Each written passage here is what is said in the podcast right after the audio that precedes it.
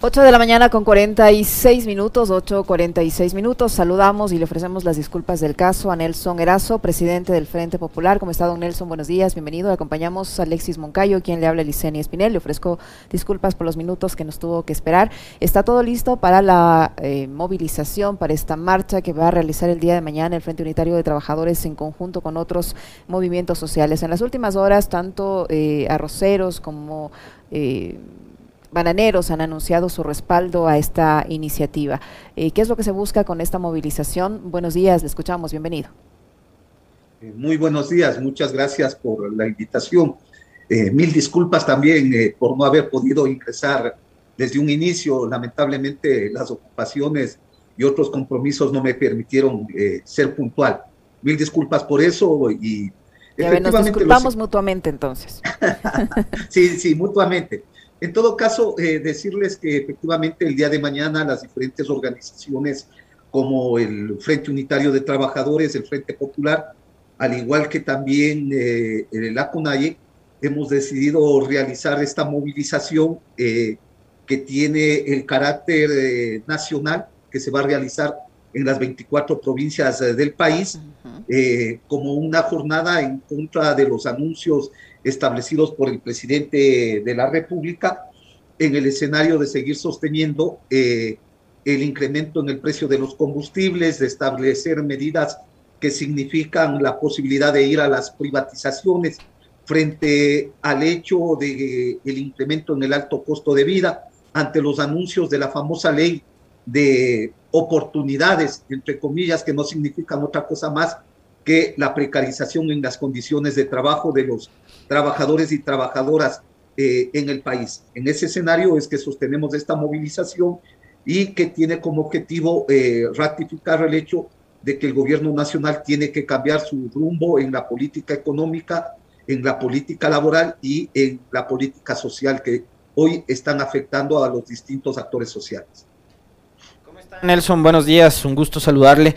Eh, voy a ser medio de abogado del diablo en este momento y digo, eh, a solo los 100 días y un poquito más de que el presidente Lazo asumió el poder, eh, no es como muy temprano para salir a protestar, digo, porque a ver, ya el ministro de Trabajo ha dado señales de hacia dónde quieren ir con la reforma laboral, pero todavía no tienen en papeles nada.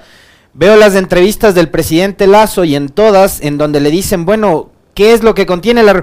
Ya, ya, cuando esté lista les voy a decir. Ya, ya, cuando esté lista les voy a decir. Pero no tienen en papeles nada. Entonces, em, ¿contra qué están protestando? A ver, eh, primero las acciones convocadas por el Frente Unitario de Trabajadores, al igual que el Frente Popular, no obedecen solamente al tema de la materia laboral, obedece a todo lo que hoy está aconteciendo en el país. Usted bien lo ha señalado, han pasado 100 días más de 100 días del el actual gobierno y ocurre que las condiciones de vida de los ecuatorianos se siguen deteriorando. El desempleo sigue creciendo, eh, el costo de vida se ha disparado, la pobreza y la extrema pobreza va en crecimiento. Eh, por otro lado, eh, la juventud no puede ingresar todavía a las universidades y en estos momentos son cerca de 200 mil jóvenes que no han podido una vez más ingresar a, al sistema educativo como consecuencia de que no tienen los implementos tecnológicos para poder eh, entrar a clases y otra porque sus padres todavía tienen miedo de mandarles de manera física a las eh, escuelas, ¿no es cierto? Eh, evidentemente, estos problemas que existen en el sistema educativo que no se han resuelto también son motivo de la movilización. El presupuesto general del Estado también arroja algunas cuestiones preocupantes. Cerca de 580 millones de dólares de recorte al sistema educativo. 220 eh, millones también de reducción en eh, el tema de la vivienda. Los problemas de, de los trabajadores del campo se agudizan y me refiero al sector de los arroceros, al sector de los lecheros, al sector de los azucareros, que ven cómo estos sectores no están siendo atendidos. Por otro lado, también el discurso del presidente realmente eh, es un discurso eh, que no se ubica en la realidad del país.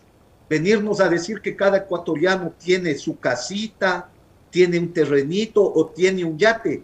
Es simplemente desconocer la realidad del país. Y ante eso es necesario que los sectores sociales sigamos eh, indudablemente movilizados. Más aún cuando se sigue manteniendo el incremento en el precio de los combustibles, que ha significado un golpe a la economía de los sectores populares, que ha significado el hecho de que se hayan subido incluso los artículos de primera necesidad y que la canasta familiar hoy cada vez más sea eh, imposible que se pueda cubrir con un salario de 200 dólares que hoy siguen ganando muchos trabajadores como consecuencia de la ley de apoyo humanitario o con un salario de 400 dólares que estaría en el tema de el salario básico unificado, que más del 60% están con ese tipo de salario. Bajo esa realidad es lo que hemos convocado a la movilización y ante el hecho de que el gobierno nacional se ha negado a discutir estos problemas con los distintos actores sociales que seguimos insistiendo que deben ser atendidos eh, los eh, elementos más centrales y más sentidos de la población ecuatoriana. Don Nelson, ¿qué características va a tener esta movilización? ¿Va a ser pacífica? Usted dice que va a ser nacional. En el caso de Quito, ¿a qué hora va a comenzar? ¿Qué, recorrido va a tener? A ver, esta movilización es a nivel nacional, como hemos señalado, se va a realizar eh, en todo el país. de acuerdo a las condiciones de cada una de las provincias. ¿Por qué de acuerdo a las condiciones de cada una de las provincias. Porque en el caso del Guayas, por ejemplo, sectores eh, como la Federación Única de Afiliados al Seguro Social Campesino, al igual que los arroceros y algunos sectores del campo se van a movilizar desde la mañana. Eh, igual de esto también va a ocurrir en la provincia de Los Ríos. En el caso de Esmeraldas también va a tener eh, esta dinámica, al igual que en el caso de Chimborazo. Y en el resto de provincias, ¿no es cierto?, se realizarán acciones en la tarde. Cabe señalar que también en la provincia de Manabí los compañeros han señalado que participarán desde la mañana y también lo harán en la tarde, al igual que en estas otras provincias en donde hemos mencionado. En el caso de Quito, la concentración va a ser a partir de las 4 de la tarde en la Caja del Seguro, como siempre hemos realizado los distintos eh, sectores eh, sociales. Eh, esta acción irá hacia el centro de Quito, evidentemente para establecer nuestros puntos de vista en lo que hoy está aconteciendo y que el gobierno nacional no ha tenido respuesta para los pedidos de los distintos sectores sociales. Esta movilización está enmarcada en lo que establece la Constitución, que es el derecho a la resistencia. Eh, todas las acciones que hemos venido realizando han estado, ¿no es cierto?, en el escenario de que sean movilizaciones en donde se expresa el sentimiento de los distintos actores sociales del rechazo a las políticas del gobierno nacional. Lamentablemente, en la acción del 11 de agosto fueron los sectores eh, infiltrados y otros sectores del gobierno nacional los que provocaron un choque al finalizar eh, la movilización cuando comenzaron con el tema de la represión. Y cuando me refiero a la cuestión de los infiltrados, me refiero a los agentes del gobierno nacional que buscan provocar eh, este tipo de acciones con los sectores sociales, con la juventud, los cuales obviamente también responden frente a los ataques y la agresión que sufren, ¿no es cierto?, de las fuerzas policiales.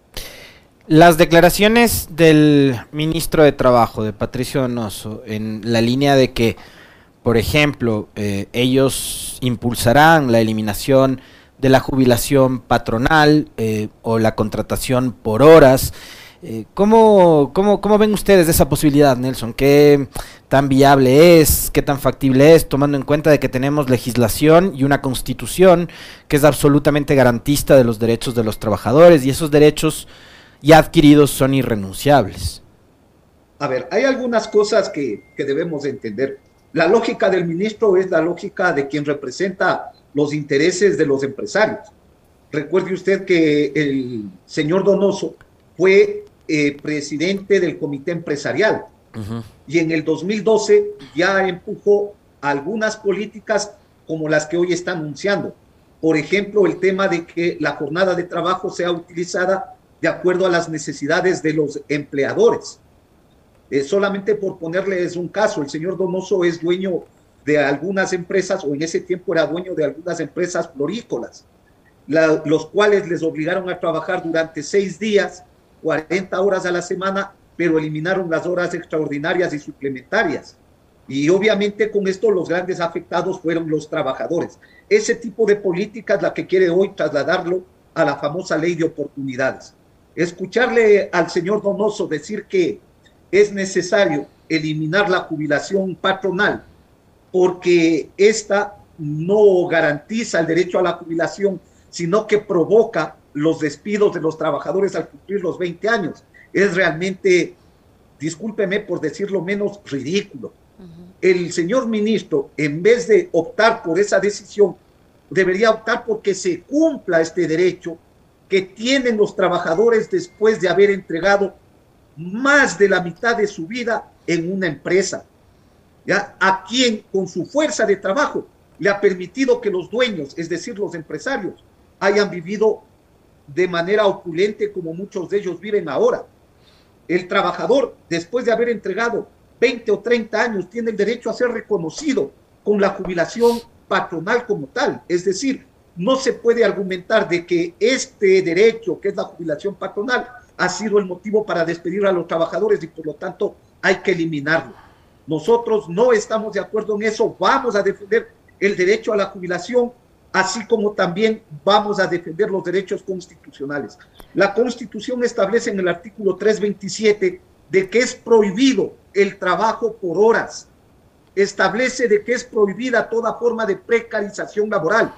Lamentablemente tenemos un ministro que parece que se pasó durmiendo los ocho años en la Asamblea Legislativa y que ahora quiere desconocer la Constitución al querer aplicar medidas que violentan los derechos laborales y que violentan las normativas internacionales, así como las normativas del Código del Trabajo. Don Nelson, ustedes no se, no se arrepienten, don Nelson no se arrepiente, se lo pregunto con todo el respeto del caso, no se arrepienten de haber apoyado indirectamente a que el presidente Lazo se convierta en lo que es ahora el presidente de la República, porque con su posición de apoyar el voto nulo ideológico, ahí está, ese es el resultado. El señor viene con su plan de gobierno y lo tiene que implementar porque ganó las elecciones. ¿No se arrepienten de haber tenido esa posición en su momento? No, porque además no era solamente un tema del voto ideológico nosotros en ningún momento establecimos eso. Lo que hicimos es un llamado sobre las bases a votar de acuerdo a las necesidades y de acuerdo a los intereses de la clase obrera. Y ninguno de los dos representaba eso. Ninguno de los dos representaba los intereses de los trabajadores. Por lo tanto, creo que tuvimos una posición de acuerdo a los intereses del pueblo ecuatoriano. Y en ese marco, eh, fíjese usted, tanto es así que tuvimos razón que también hoy estamos movilizados. Nosotros no vamos a callarnos frente a todo lo que está ocurriendo con la política del el gobierno nacional. Es realmente eh, jocoso, por decirlo menos, cuando tenemos un ministro que dice que va a hacer pagar las utilidades a todos los trabajadores y que van a eliminar las, las utilidades por carga, ¿no es cierto? Es decir, por los hijos de los trabajadores, cuando más del 95% de empresas evaden esta obligación que es el hecho de pagar las utilidades. El ministro de Trabajo debería decirnos qué va a hacer para que las empresas paguen como corresponde las utilidades a todos los trabajadores. Porque hay empresas importantes, empresas grandes, que a los trabajadores les dan 5 y 8 dólares de utilidades. Fíjese usted, entonces, en vez de venirnos con cosas populistas, como es ese mensaje, él debería ver qué medidas va a adoptar para que los empresarios cumplan con su obligación de pagar las utilidades y dejar de lado la doble contabilidad que en muchas de las empresas se realiza de manera permanente para evadir estos derechos de los trabajadores. y otro elemento adicional que me parece hay que tenerlo claro, eh, la famosa ley de oportunidades no busca generar empleo, solo basta escucharle al presidente de la República y al señor Donoso y usted va, va a ver lo que primerito señala que esta ley lo que busca es establecer mecanismos que signifiquen que los empresarios tengan más gastos. Es decir, van a tratar de establecer una ley en donde los empresarios puedan evadir todas sus responsabilidades con despidos sin indemnización, con despidos eh, a los cuales los trabajadores eh, no tendrán derecho ni siquiera a una estabilidad laboral Todas estas cosas que hoy nos están diciendo evidentemente obedecen a los intereses de los empresarios y que de paso en los años anteriores también quisieron imponerlo eso en los acuerdos que llegaban con los gobiernos anteriores. Muchísimas gracias, don Nelson, por su tiempo, por la información que nos ha proporcionado. Nelson Erazo, presidente del Frente Popular, que ha estado con nosotros. Gracias, don Nelson. Muy amable, gracias. Gracias a ustedes, muy amables.